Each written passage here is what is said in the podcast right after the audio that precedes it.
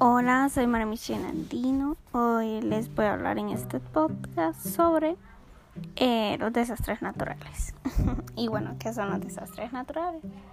Pues son, em, son los que hacen referencia a las enormes pérdidas materiales y de vidas humanas en las cuales son ocasionadas por eventos o fenómenos naturales.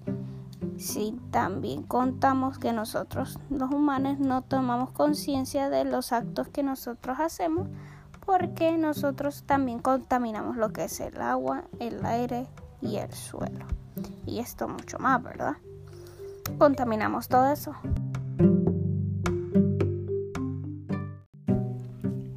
Hay varios tipos de desastres naturales. Número uno, pues están los incendios forestales, ¿verdad? Que este pues es el fuego que se extiende sin control en un terreno forestal, eh, afectando la flora y la fauna, destruyendo hogares y pues amenazando a la población de ese lugar. Pero ¿qué podemos hacer frente eh, a un incendio forestal? Pues lo primero que vamos a hacer, número uno, es evacuar el lugar, ¿verdad? Rápidamente. Eh, número dos, pues vigilar siempre el fuego. A pesar de que vayamos evacuando, siempre vigilar el fuego. Eh, número tres, salir con precaución. Eh, número cuatro, llamar a la a los organismos de emergencia, en este caso también serían los bomberos. Eh,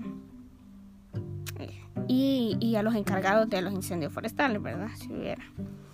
También tenemos los tsunamis, que pues eh, ellos son una ola gigante que alcanza la orilla, eh, generalmente de gran altura. Puede ser provocada por los terremotos submarinos o por derrumbamientos o por erupciones volcánicas, ¿verdad? En esta pues tenemos algunas recomendaciones que pues alejarse de las zonas bajas eh, y de mayor peligro, ¿verdad? Como son las playas. De ahí también procurar alejarse de áreas peligrosas mientras esté la alerta. Bueno, ahora los huracanes. Los huracanes son una serie de, de tormenta tropical en el cual producen viento fuerte lluvias abundantes y tormentas eléctricas. También pueden generar tornados y causar inundaciones. ¿Qué hace una enfermera antes, durante y después de un desastre, en este caso un huracán? Pues lo primero que hace es una valoración previa y de plan de respuesta al desastre. Lo que hace es que se estudia la vulnerabilidad y los riesgos particulares que presenta una determinada población. Conocer los recursos médicos y sociales de los que se dispone para esos momentos. Es importante tener un plan de emergencia por cualquier caso. El, simulacro.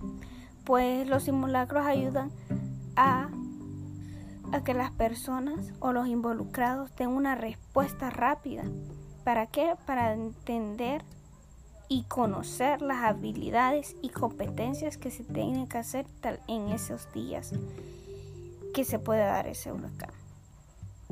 El programa de educación, porque un programa de educación, porque esto se le ayuda a las personas de tener conocimiento para dar eh, entrenamientos de maniobras de primeros auxilios para saber las informaciones o dar información necesaria de todo lo que puede ocurrir durante eso, ese huracán pase. Entonces por eso se le da una educación comunitaria a las personas y especialmente a los niños porque son la parte más vulnerable de la sociedad. Entonces se le tiene que dar una información a ellos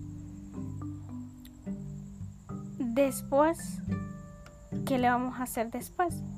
Pues enfermería va a ser durante el desastre una evaluación rápida de necesidades. Esta es para determinar el área afectada por el desastre, el posible número de víctimas, el estado de las principales instalaciones sanitarias. ¿Para qué? para hacer un triaje prehospitalario. Es para es un como un sistema que nos permite la clasificación de los pacientes dependiendo de su gravedad, su capacidad de recuperación y los recursos y el tiempo disponible en ese momento. Entonces, ¿cuál es la clasificación? El color rojo, prioridad máxima, que es de urgencia, que son los pacientes que necesitan tratamiento o evacuación inmediata. El color amarillo, el color amarillo, pues este son para lesiones que no implican un peligro de muerte. el color verde, que son lesiones que pueden demorarse más tiempo. Y el color negro, que son los fallecidos. Está también el cuidado de, la enfermería, que este pues el patrón de lesiones en la víctima va a depender, entre otros factores, de la intensidad del daño, la duración del mismo, la vulnerabilidad y la preparación del sistema sanitario. La, de ahí vamos a, a la enfermería comunitaria y salud pública. En este caso, el objetivo de la prevención secundaria es la identificación rápida de problemas del desastre y la implementación de las medidas para tratar y evitar su reaparición o las complicaciones, como son el agua y el saneamiento, que cuando se sufre un huracán son mucho más susceptibles de contraer determinadas enfermedades. De ahí la alimentación durante un, durante un huracán pueden aparecer problemas relacionados con los alimentos porque va a haber escasez de alimentos, escasez de nutrición de las personas. Entonces necesitamos eso. El refugio y el asentamiento humano. ¿Por qué el refugio? Porque es donde se da un alojamiento. Es súper clave para la supervivencia, la seguridad, la protección y la dignidad de los afectados por ese huracán. Además nos permite de mantener las redes familiares y comunitarias en esos momentos. ¿Y qué hace una enfermera después de las, del huracán? Pues la última etapa pues son las actividades de rehabilitación y reconstrucción.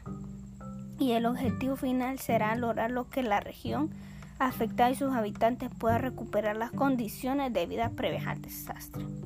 También y bueno, esto ha sido todo por mi parte. Chao.